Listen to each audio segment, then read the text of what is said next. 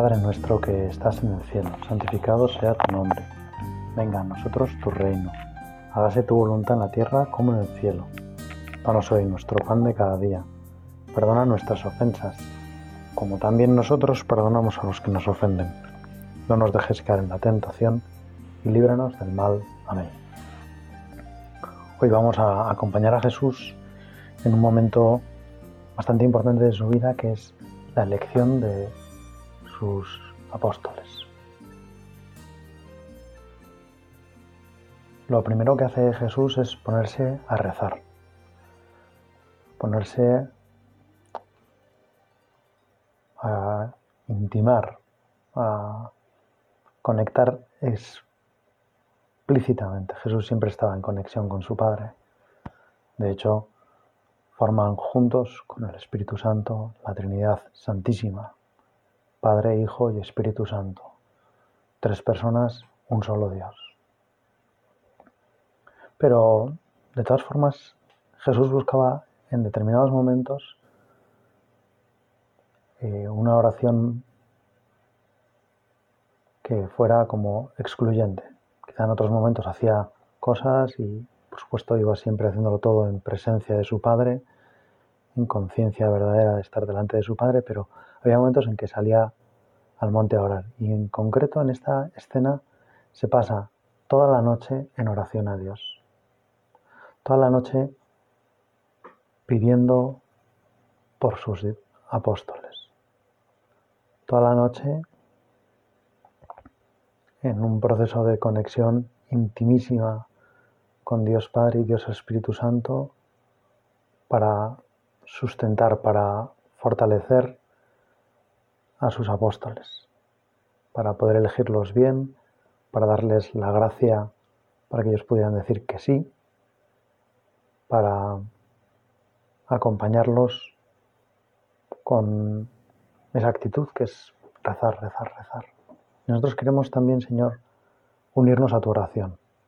Queremos también pedirte por los sucesores de los apóstoles, que son el Papa y los obispos de todo el mundo, y ojalá que seamos capaces también de pasarnos muchos ratos largos de oración, como tú, que querías prepararlos, que querías acompañarlos, que querías darles lo mejor que tenías, tu unión con Dios, querías transmitírsela, querías hacerles partícipes y para eso rezas, para abrir el mundo al don que Dios Padre quiere hacerle para abrir a tus apóstoles al don que se les iba a dar de una vocación específica. Señor, si nosotros queremos que la gente se abra a tus dones, si queremos que el mundo entero reciba toda la gracia que tú estás dispuesto a darle, en primer lugar, pues quizá nosotros tenemos que ser especialmente receptivos Quizá nosotros tenemos que convertirnos en unos buenos canales de la gracia, como si dijéramos en un agujero en la membrana que separa el cielo de la tierra, para que toda la gracia del cielo pueda entrar en la tierra. Para eso en parte hay que dejarse cuidar por Dios. Hay que dejarle a Dios que nos cuide. ¿Cuánto nos cuesta dejarnos cuidar, no? Ponte una chaquetilla que hace frío. Tómate un vaso de leche con miel te va a hacer bien para esa tos que tienes. Eh, ordena primero la habitación, que luego vas a estudiar mejor. Todo eso son cosas que hacen nuestras familias, las personas que nos quieren, nuestra madre, nuestro padre, nuestros hermanos mayores, la gente que más nos quiere en el mundo, lo hacen para cuidarnos. Y qué difícil resulta dejarse cuidar. ¿Cuántas veces basta que nos digan que hagamos algo para que nos entre como una especial, un especial rechazo, un especial deseo de, de no hacer eso, de salirnos con la nuestra y hacer las cosas de otra forma? Por eso, Señor, te pedimos que nos hagas ser capaces de estar como tú toda la noche en oración.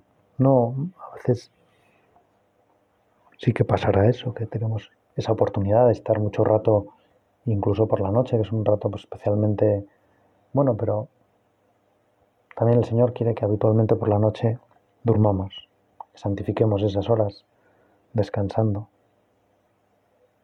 Pero en cualquier caso sí que nos das como Señor un Señor una, una idea de que el tiempo dedicado a la oración es muy importante. Que antes de una gran misión tú te preparas rezando.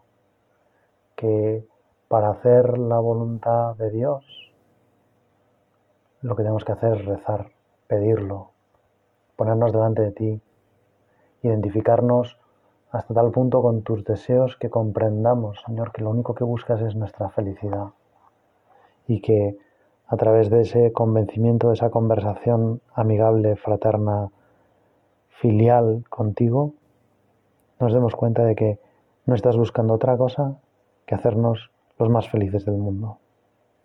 Gracias, Señor, porque a veces, bueno, pues por lo menos sabemos a dónde tiene que llegar nuestra oración, cuál es el objetivo de nuestra oración, que es convencernos del amor de Dios, llenarnos del amor de Dios, palpar, sentir, disfrutar el amor de Dios. A veces nos acompañarán los sentimientos y a veces no. A veces eh, en el claroscuro de la fe, a veces hay más claro y a veces más oscuro pero nunca es claro, claro, claro totalmente, porque en parte Dios protege así nuestra libertad. Dios así nos ayuda a decidir por nosotros mismos, nos ayuda a que haya una decisión de amor también, en cierto sentido, en abrir nuestra puerta a la fe.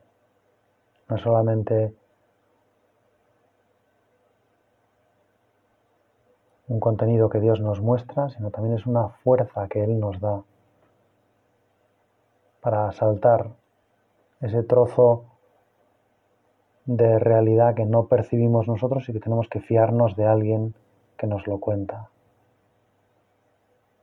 Ese sitio donde nosotros no llegamos, donde nosotros por mucho que lucubremos, por muy listos que seamos, no conseguimos dar el paso, sino es la fuerza que tú nos das, Señor, para fiarnos de ti. Es la confianza que tú nos inspiras, Señor.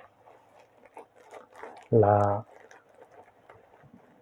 maravillosa conciencia de que somos hijos. Y al hijo habitualmente le basta con que su padre sepa las cosas. También a veces, lógicamente, prefiere saberlas él y cuando se va haciendo mayor, pues quiere tener razones y quiere... Pero habitualmente le basta con que su padre sepa las cosas. Pues vamos a pedirle, Señor, aumentame la fe. Aumentame la fe en la oración, en el poder de la oración en la capacidad de, con la oración, llegarme hasta el último rincón de la tierra. Con la oración ser capaz de ayudar a todas las personas que yo quiero ayudar. Con la oración saber que puedo ser omnipotente. Decía San José María, la oración, aun la mía, es omnipotente. Qué conciencia tenía de que él no valía nada, de que no podía nada. Pero es que la oración lo puede todo, porque no con la oración lo que hacemos es dejarle a Dios que sea Él el que hace las cosas, es darle como la llave del coche. Es dejar a Él, dejarle a Él que tire una falta. ¿Cuántas veces ante una falta en un patio de un colegio todos los chavales quieren tirarla? ¿Cuántas veces ante una tarea que propone un profesor cuando son pequeños los alumnos y las alumnas, pues todos quieren hacerla. Señor, que yo te deje a ti hacer esta misión maravillosa de llevar al mundo tu alegría, tu felicidad, tu paz. Que te deje ser el protagonista, que no me ponga yo en medio, que no interfiera, que no me convierta en un usurpador. Tú no quieres la gloria, Señor, tú quieres nuestra felicidad. Esa es tu gloria, esa es tu verdadera gloria. Que yo sea feliz, que yo me sienta amado, que yo sepa amar, que es lo que más feliz me va a hacer. Y por eso, Señor, tú cuando nos estás pidiendo algo, cuando vas a pedir en este momento de la vida a los apóstoles, les vas a pedir que lo dejen todo, que se vayan contigo, que estén dispuestos a dar la vida por ti.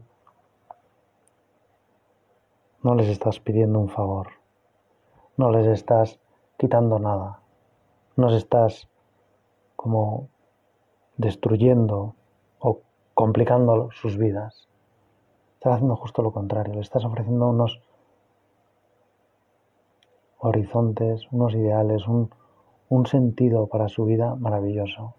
Les estás llenando la vida de cariño, les estás haciendo ver cuánto les quieres, cuánto te fías de ellos.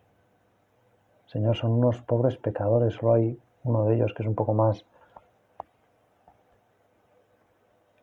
elevado, podríamos decir, ¿no? Porque los pescadores sean poco elevados, porque requiere mucha técnica la pesca. Pero uno de ellos tendría quizá una posición más desahogada, eso sí, Mateo, a costa de los impuestos que cobraba a sus conciudadanos y por lo tanto algo que lo hacía especialmente odiable entre todos los judíos. Pues a eso, Señor, ese es tu equipo, ese es tu esa es tu compañía, ese es tu...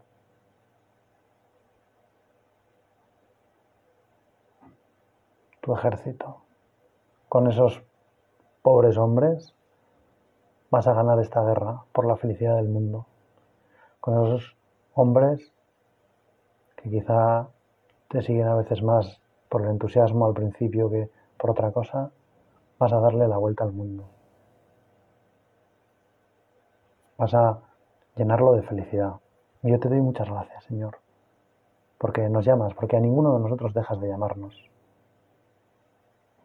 Cada uno tenemos nuestra vocación, cada uno tiene ese regalo maravilloso de un plan pensado por, Dios, un plan calculado por Dios y que incluye todos nuestros talentos, todo nuestro tiempo, toda nuestra vida.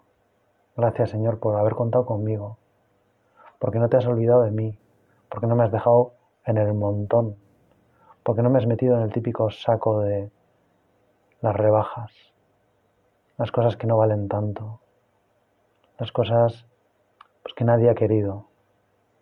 Gracias Señor porque al elegirme me has puesto una misión muy concreta, me has dado unos talentos muy concretos que yo quiero, Señor, poner a tu servicio.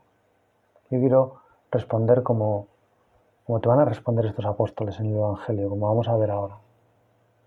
Entonces, después de pasarse toda la noche en oración, cuando se hizo de día, llamó a los discípulos y de entre ellos eligió a doce, a los que denominó, denominó apóstoles, enviados. A Simón, a quien llamó Pedro, a su hermano Andrés, a Santiago, a Juan, a Felipe, a Bartolomé, a Mateo, a Tomás, a Santiago el de Alfeo, a Simón, llamado Celotes, a Judas de Santiago y a Judas Iscariote, que fue el traidor. Bajando con ellos se detuvo en un lugar llano, y había una multitud de sus discípulos y una gran muchedumbre del pueblo procedente de toda Judea y de Jerusalén y del litoral de Tiro y Sidón, que vinieron a oírle y a ser curados de sus enfermedades, y los que estaban atormentados por espíritus inmundos quedaban curados. Toda la multitud intentaba tocarle, porque salía de él una fuerza que sanaba a todos. Qué maravilla, Señor, que tus doce apóstoles tengan estos nombres, que se pueda hacer una lista de en concreto esas personas que tú has elegido. Qué maravilla, Señor, que nosotros también tengamos nuestro nombre así, en una lista. A estos los dedicaste a apóstoles. Hoy en día eliges también los obispos, eliges a los sacerdotes, eliges a muchos matrimonios a todos los matrimonios, porque el matrimonio es una vocación. Eliges a personas que no se casan. Eliges a enfermos, a sanos. Eliges a jóvenes, eliges a gente mayor. A todo el mundo lo eliges. A todo el mundo lo amas con predilección, como el único. Se podría decir que cada uno tiene una vocación y esa vocación es única puede tener similitudes con otras, que puede vivirse en unas circunstancias concretas parecidas a las de otro, pero es única porque es una llamada al amor, es una invitación al amor exclusivo. Es una invitación a entregarse del todo. No hay entregas de media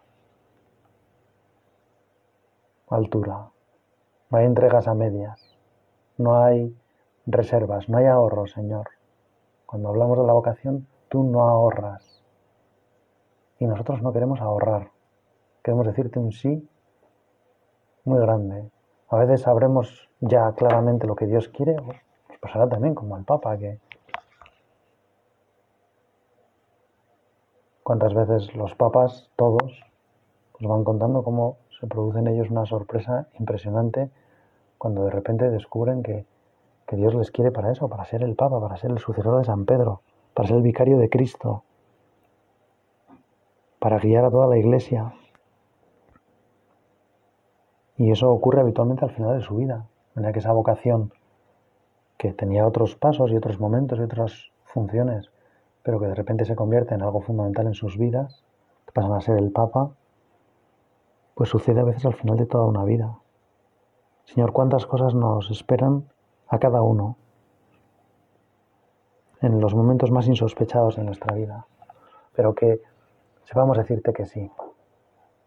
Señor, tú te has pasado toda la noche rezando para que te digamos que sí, para que descubramos que no vienes a robarnos nada, no vienes a quitarnos lo nuestro, no vienes a complicarnos la existencia, vienes a llenarnos de alegría, llenarnos de felicidad, hacernos vivir una vida tan llena, tan maravillosa como la tuya, con, con la cruz, lógicamente. Pero qué gozada, Señor, comprobar que en tu vida se cumple perfectamente, que no hay ninguna incompatibilidad entre la cruz y la alegría, que nadie ha vivido y ha muerto tan feliz como tú. Señor, yo quiero ser tan feliz como tú. Tú me lo has dicho, ¿no? Para que estéis alegres, vuestra alegría sea completa. Os doy mi paz, os doy mi alegría. Voy a dar la vida por vosotros para que estéis alegres, para que vuestra alegría sea completa, completa, perfecta, acabada, como la de Cristo. Señor, yo quiero poner toda mi vida en tus manos. Yo quiero entregarte hasta el último suspiro, hasta el último latido de mi corazón. Y te pido, Señor, para que ayudes a todos los cristianos a vivir así, su vocación, cada uno la suya. Danos, Señor, la fuerza para, para responderte así,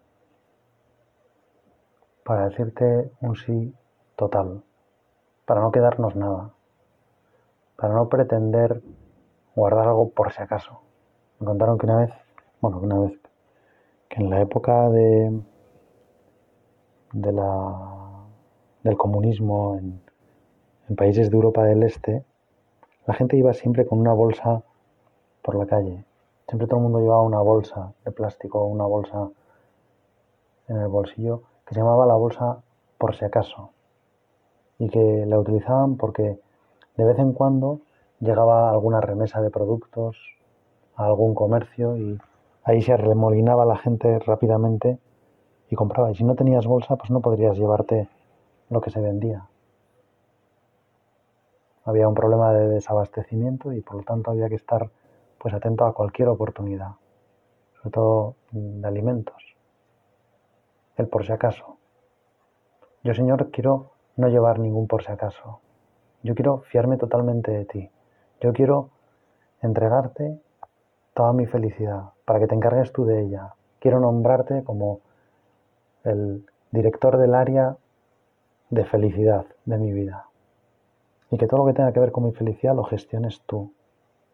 Y quiero entregarte todo eso y dejar que todas las decisiones dependan de ti y que tengas plenos poderes para hacerme feliz, del modo que tú quieras, Señor, por los caminos que tú quieras, en los momentos y las circunstancias y de la forma que tú desees, porque sé, Señor, que nadie quiere mi felicidad con tanta fuerza como tú.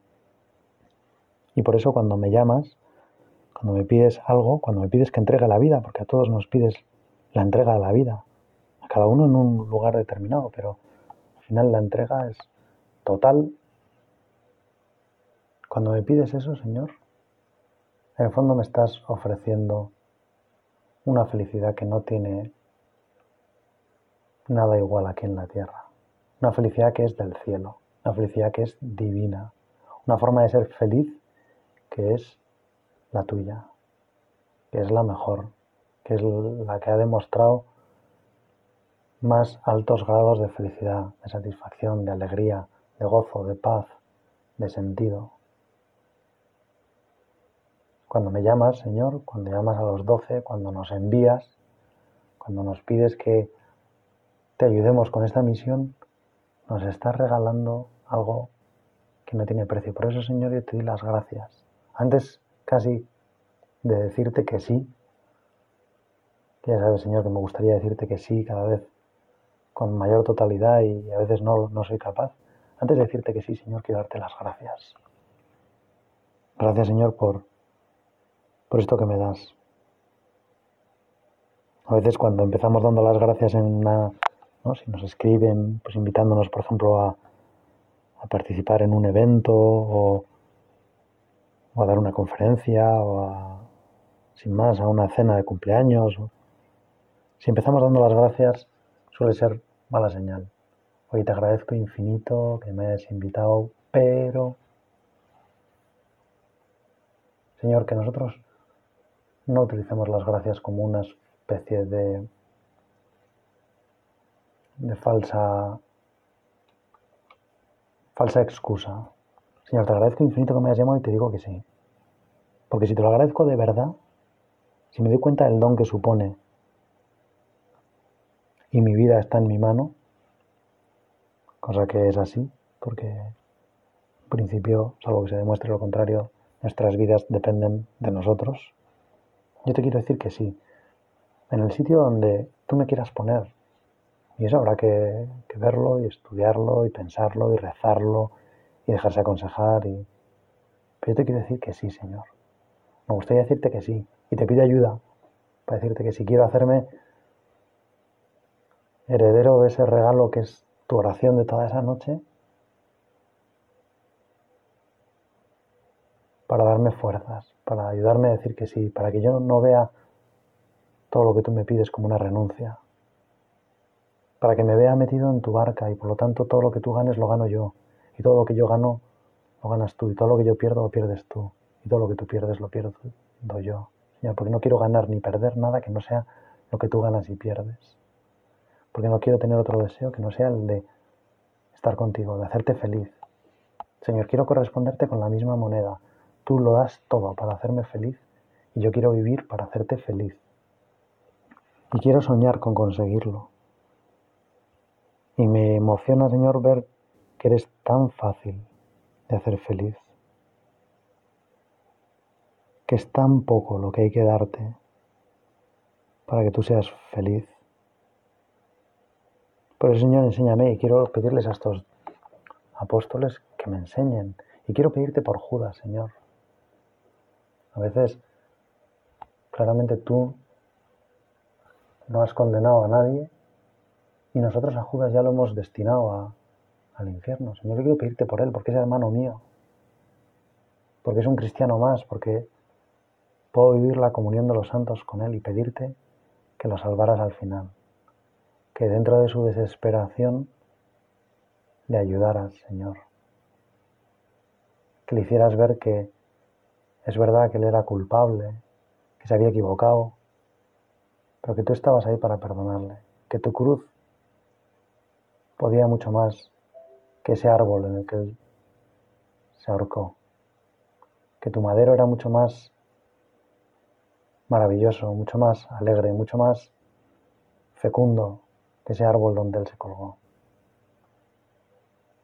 Señor, te pido que le hayas dado la fuerza en el último momento y que podamos estar juntos en el cielo si tú quieres, que sí que quieres.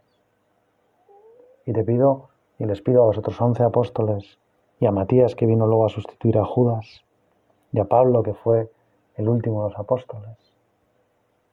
Les pido a todos ellos que me ayuden a decir que sí. Un sí como el suyo.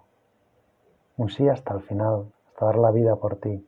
un sí lleno de alegría, con sus defectos, con sus errores, con su ambición a veces poco noble,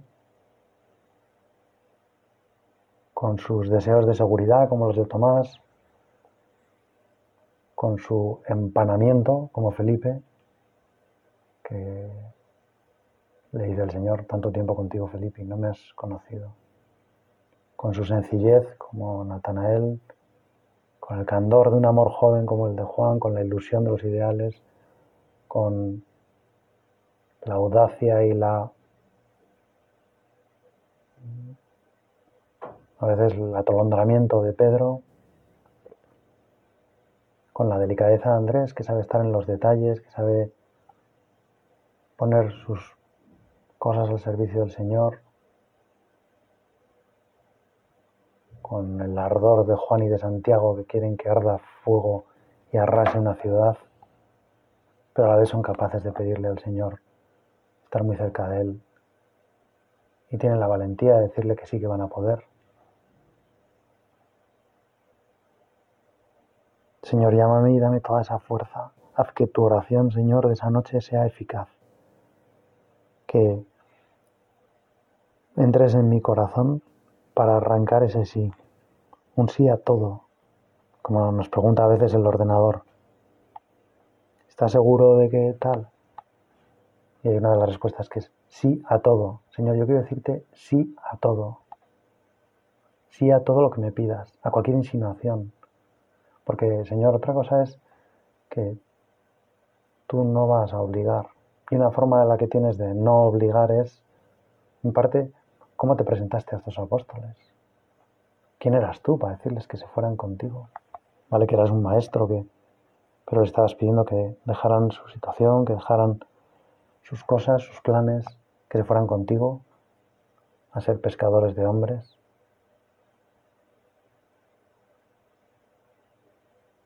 Pero a la vez todavía no les habías mostrado que eras el Mesías, que eras el Hijo de Dios.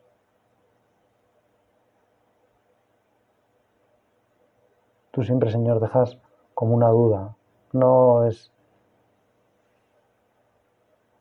en nuestro caso, tu llamada algo que cierra puertas, que es excluyente, que es un callejón sin salida. Tú también quieres, Señor, que nosotros intervengamos en la llamada, que nosotros nos decidamos, que nuestra fe en el claroscuro de algo tan, ¿no? Si las cosas que son verdad sí o sí, como la presencia de Dios en la Eucaristía, no son evidentes, ¿cómo podemos pretender que nuestra vocación sea más evidente que la Eucaristía. ¿Cómo podemos pretender que, Dios se nos muestre de otra forma? ¿Cómo podemos obligarte, Señor, a que, pues yo te pido, Señor, que me fíe, que me deje arrastrar, que, que sepa que no voy a tener que hacerlo yo, eres tú, Señor. Si tú me llamas, tú me harás feliz así. Si tú me llamas, Señor, tú harás que mi vida sea muy fecunda. Tú me llamas, Señor, tú harás todo. Yo solo tengo que dejarte entrar en mi alma. Yo solo tengo que no empeñarme en obstaculizar lo que tú quieres hacer. Yo solo tengo que ser dócil. Yo solo tengo que darte la llave, Señor, toma la llave, conduce tú, guíame tú. Vamos a pedirle a la Virgen que inmediatamente vino el Señor y aquí está la esclava del Señor. Señor, que yo te diga un fiat, un sí, como el de la Virgen. Ya sé que es pedirte mucho, pero Señor, tu oración lo puede todo. Sí, aún mi oración es omnipotente, la tuya no digamos. Y te has pasado toda la noche rezando por mí, para que yo diga que sí, para que yo le abra el corazón entero a la gracia, para que tú puedas hacer en mí maravillas. Dios te salve María, llena eres de gracia, el Señor es contigo, bendita tú eres entre todas las mujeres y bendito es el fruto de tu vientre Jesús. Santa María, Madre de Dios, ruega por nosotros pecadores, ahora y en la hora de nuestra muerte. Amén.